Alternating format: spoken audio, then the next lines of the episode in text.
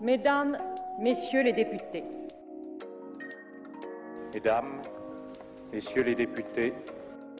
Mesdames et Messieurs les députés. Mesdames et Messieurs les députés. Bonjour à tous. Julien Rancoul est député de la troisième circonscription de l'Aude, membre du groupe Rassemblement national et également membre de la Commission de la Défense nationale et des Forces armées. Mais avant cela, rappelons qu'il a rejoint le Front National en 2011 alors qu'il était encore lycéen avant de devenir conseiller municipal de la ville de Limoux en 2020. Enfin, en dehors de la vie politique, rappelons aussi qu'il a été agent de sécurité puis pompier volontaire qu'il est encore à ce jour. Mais nous n'irons pas plus loin dans cette courte présentation puisque c'est l'objet de cet épisode.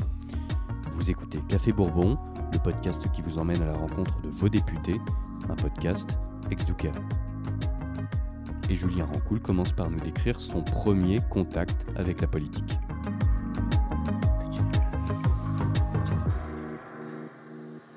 Alors mon premier contact, euh, donc indirect, c'était pour la campagne présidentielle de 2007.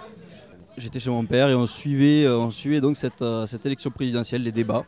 Je vous avoue que j'avais été assez impressionné euh, par le, pouvoir oratoire de, Jean-Marie Le Pen à l'époque.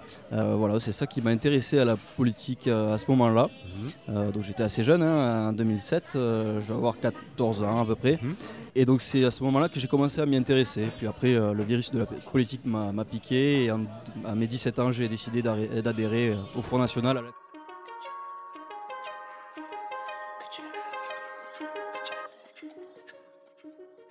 Je n'ai jamais eu de, plan de carrière, je n'ai jamais eu, euh, je n'ai même jamais pensé vivre de la politique hein, quand, j'ai pris ma, carte au Front National en 2011. C'était vraiment par conviction et vraiment parce que je ne pouvais pas, je, ne me sentais pas capable euh, de rester indifférent euh, au sort de, la France et des Français. Je vois, mon pays décliner, je vois les personnes autour de moi vivre des situations sociales particulièrement dures, hein, vivre parfois en insécurité et mm, les racines même de mon peuple menacées. Donc j'avais vraiment cette volonté de m'engager en politique, mais pas du tout de plan de carrière, c'est vraiment, ça s'est fait euh, comme ça, mais j'ai toujours travaillé à côté depuis mes 19 ans, euh, sans aucune euh, arrière-pensée politique. C'était vraiment par conviction que je me suis engagé dans ce milieu.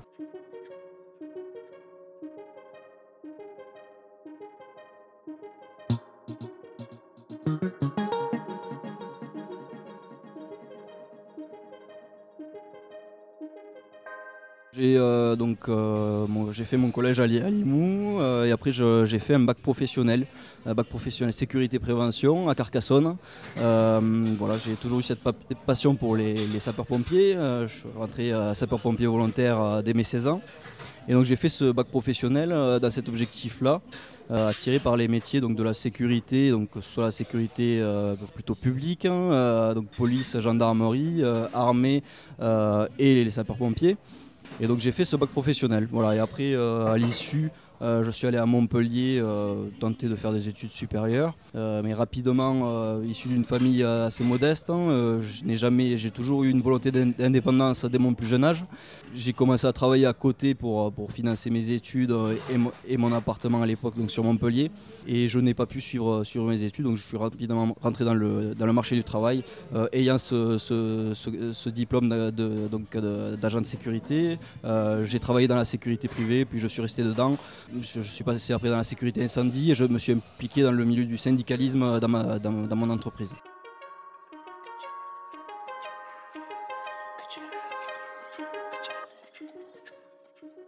Alors j'ai travaillé pendant 8 ans dans le domaine de la sécurité privée, donc euh, en début en, agent de sécurité, euh, principalement euh, sur des grandes surfaces. Hein. J'ai commencé notamment à, Montpellier dans une supérette dans des quartiers chauds, donc ça, forge aussi un petit peu le caractère et, les opinions. et après donc j'ai basculé dans la sécurité incendie, chef d'équipe sécurité incendie ensuite. Hein. Cette partie de ma vie professionnelle s'est terminée en 2020. Euh, suite à la perte du marché par ma société du, site sur lequel j'étais. Euh, voilà ce qui, ce qui m'a un peu, euh, un peu dégoûté entre guillemets de, cette profession, pas dégoûté, mais qui m'a réveillé justement sur la précarité de cette branche professionnelle.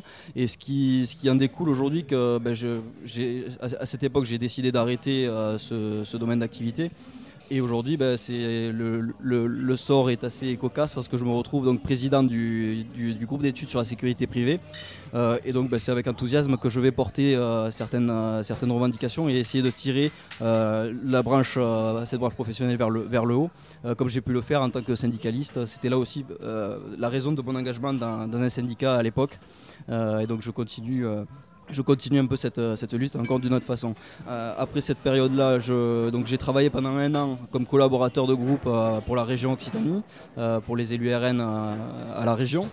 Euh, et suite aux élections régionales en 2021, où les résultats étaient moins bons que- qu'en 2015 euh, et moins bons qu'annoncés, euh, donc on a eu une baisse d'enveloppe hein, et donc deux- les deux collaborateurs qui ont été embauchés, qui avaient été embauchés à l'époque en 2020, dont moi, les postes ont sauté, donc je me suis retrouvé euh, au chômage.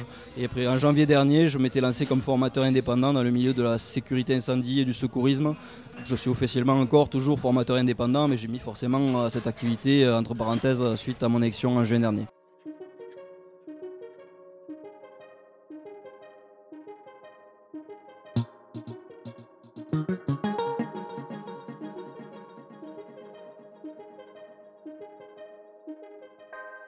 M'étais présenté à l'époque en 2014 sur une petite commune, une, euh, la commune euh, où réside ma mère, hein, euh, donc un village de 800 habitants.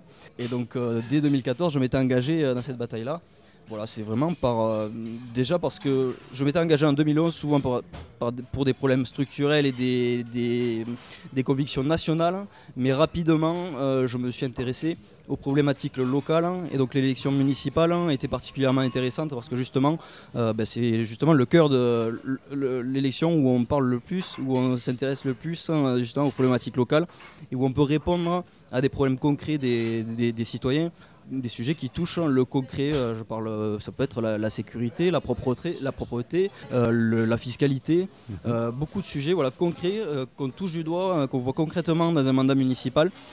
Donc j'avais commencé en 2014 euh, sur, sur cette élection-là, je n'ai pas été élu, j'avais fait 25% face à deux autres listes, dont l'ancien premier adjoint qui est aujourd'hui maire et avec qui je m'entends très bien aujourd'hui. et je travaille maintenant en tant que député avec ce maire et l'ensemble des maires. Donc euh, on, a, gardé de très bonnes relations. Euh, mais après j'ai continué euh, avec d'autres élections, les élections départementales ensuite, élections régionales par deux fois en 2015 et 2000, euh, 2021.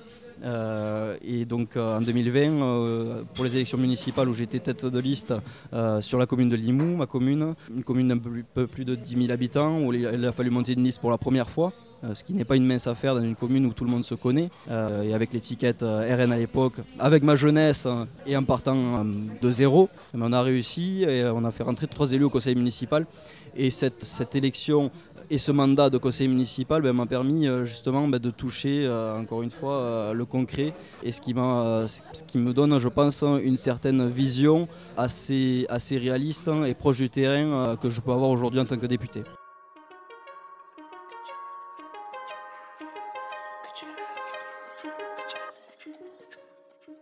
J'ai pour habitude euh, de m'enfermer euh, pendant le dépouillement euh, entre 18h et, 20h en, gé- en général et d'attendre que les ré- résultats me remontent du terrain et puis après de la préfecture ou du national.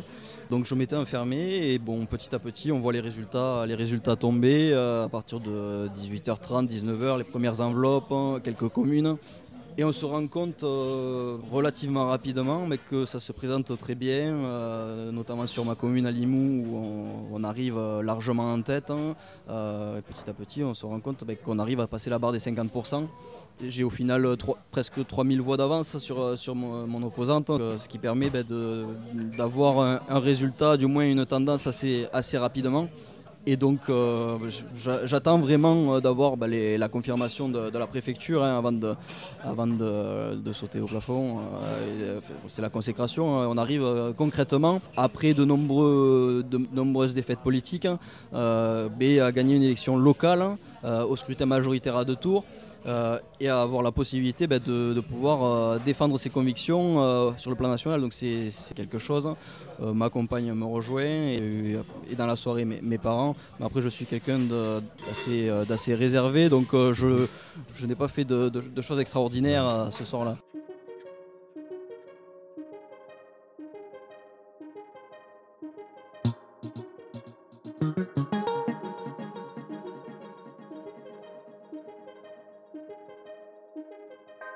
Pense que ça a été enthousiasmant mais de réussir à faire passer, euh, des textes. euh, à faire passer des textes. euh, notre groupe politique, on a réussi à faire passer euh, des, amendements.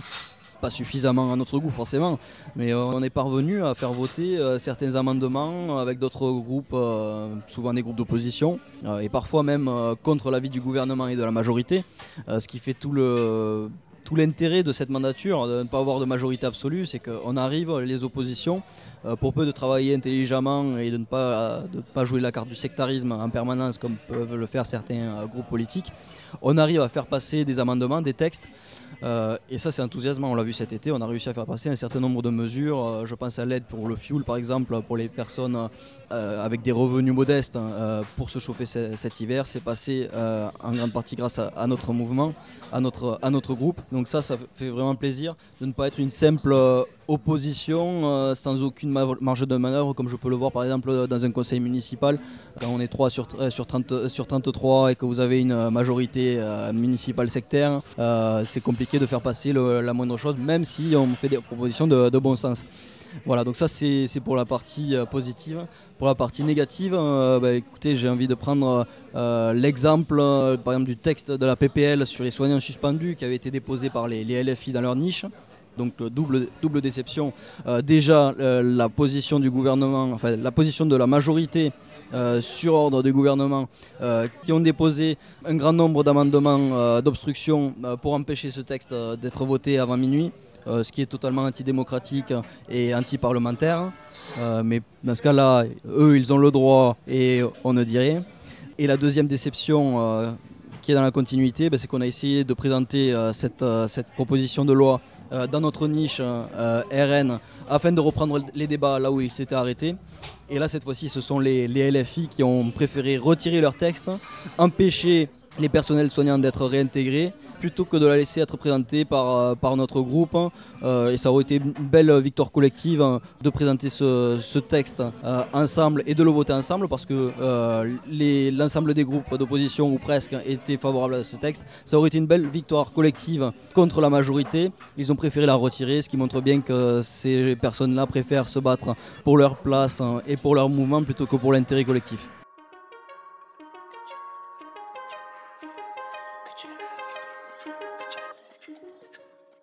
Quel est selon vous le texte de loi, l'amendement ou le vote dont vous êtes le plus fier?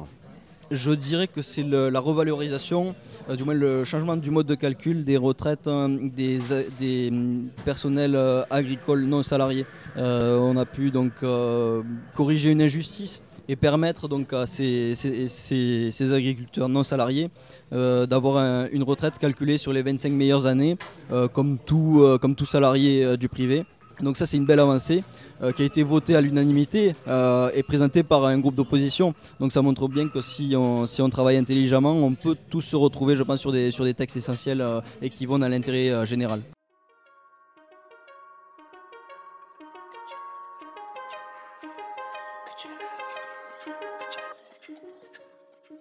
Donc euh, nous on a présenté un certain nombre euh, de, textes. Euh, je pense donc notamment à cette incitation pour les entreprises à revaloriser les, les salaires inférieurs à 3 SMIC par le biais donc euh, d'un- d'une suppression, euh, d'un dégrèvement sur les, charges euh, patronales et salariales sur cette augmentation jusqu'à 10% euh, du salaire. Ce qui était une, solution d'équilibre en fait entre la, la position de la NUPES qui consiste à augmenter le SMIC, charge comprise, ce qui aurait été un poids insupportable pour un grand nombre de TPE, PME et qui aurait mis la clé sous la porte et la solution du gouvernement qui n'est pas une solution vu qu'il n'augmente pas les salaires. Voilà, notre solution était une solution d'équilibre qui aurait permis aux entreprises qui sont en capacité de le faire d'augmenter euh, les salaires jusqu'à 3 SMIC. Donc ça concerne euh, à la fois euh, les petits salaires jusqu'au SMIC mais aussi les classes moyennes. Donc ça aurait bénéficié à 90% des salariés en France. Voilà, c'était une solution de bon sens qui a été rejetée à la fois par la majorité, ce qui n'est pas étonnant, mais aussi par la NUPES, ce qui montre bien encore une fois leur sectarisme parce que notre solution qui peut-être n'était pas exactement la leur, mais aurait bénéficié euh, aux classes populaires. Ils ont préféré voter contre, donc ça montre clairement qu'ils ne, qu'ils ne défendent pas l'intérêt général.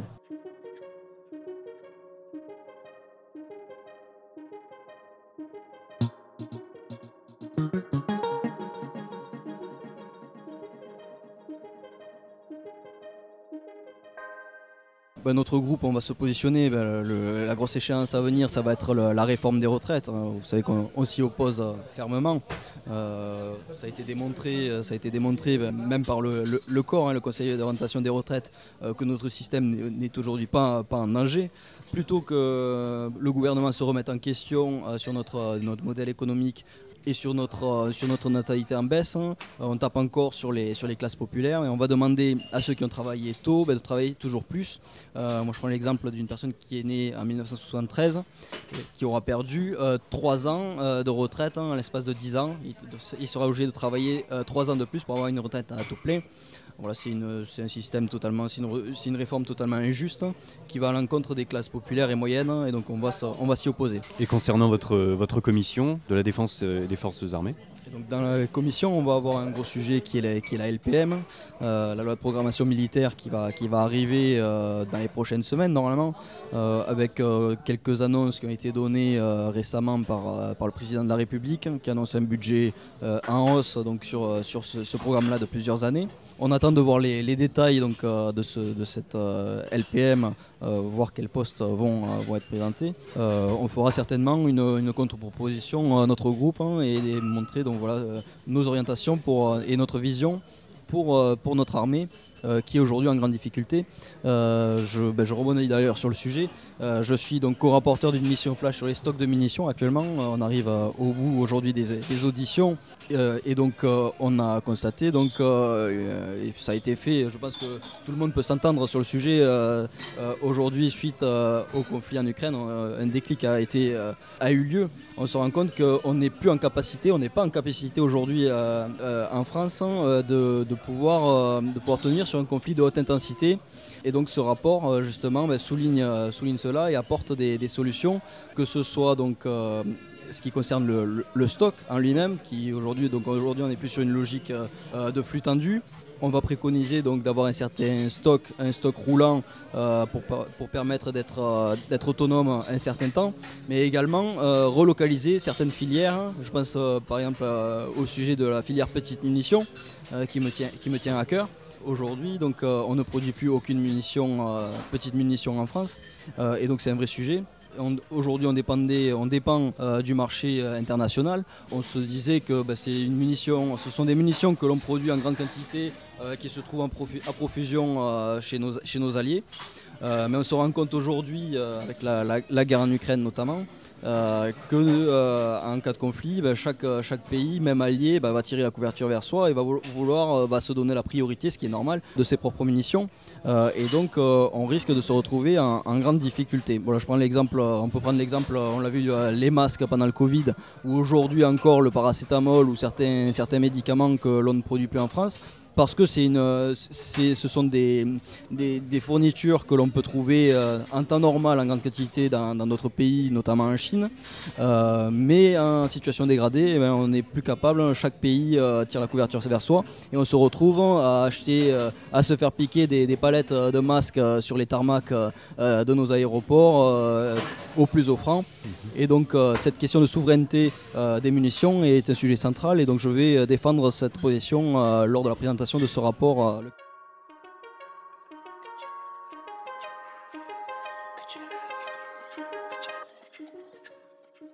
Je n'ai pas de plan de carrière. Euh, donc aujourd'hui, euh, pour nos auditeurs, j'ai 29 ans. Hein. donc pour l'instant, je me consacre, à mon mandat.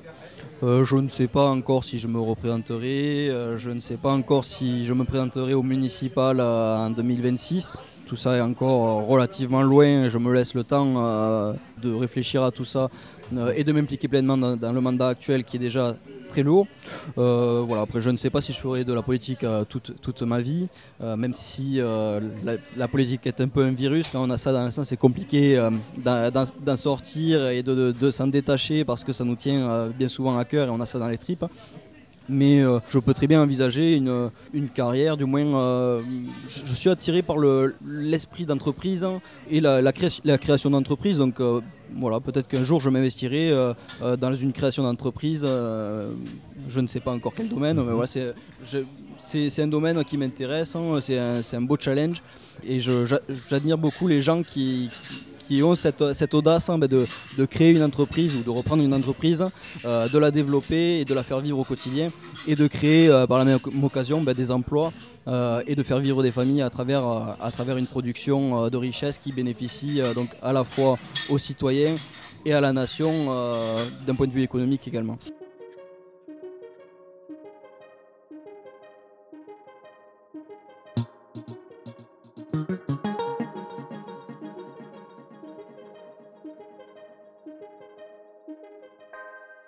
Assez de jeunes, on n'est pas assez de jeunes euh, aujourd'hui à s'engager. On voit que beaucoup de jeunes sont, euh, ne se sentent pas impliqués euh, dans la politique, hein, sont plutôt dans une logique voilà, de, de, profiter, de profiter de la vie, une position un peu nihiliste. Mais voilà, j'ai envie de leur dire que si on ne s'occupe pas de la politique, c'est la politique qui s'occupe de nous. Euh, et c'est une belle aventure, euh, c'est une belle aventure humaine, la politique, hein, euh, avec, j'ai envie de dire, le, meilleur de l'homme et peut-être aussi le, pire de l'homme parfois. mais c'est quelque chose de, c'est une expérience assez extraordinaire. et c'est vraiment gratifiant voilà, de se battre pour, pour, des convictions, des convictions qui nous dépassent. Voilà, je leur dis de, se battre hein, et de surtout de ne pas avoir une vision à court terme, du, moins de, ne pas aller trop vite. Voilà, moi j'ai mis 10 ans pour avoir un mandat national et sans avoir une, aucune euh, volonté justement d'en faire une, carrière politique à la base, et de se battre pour ses convictions et de d'être combatif, voilà de rester euh, insubmersible, de continuer de continuer à se battre pour ses idées, que ce soit en, tant que militant ou euh, élu. C'est important de, se battre pour ses convictions et sur le long terme. Voilà, c'est pas quelque chose qui se fait en 3 ou 6 mois, ça se fait sur le long terme. Et quand on est constant en, politique, je pense qu'on arrive toujours à quelque chose et on arrive toujours à, porter ses idées euh, au plus haut.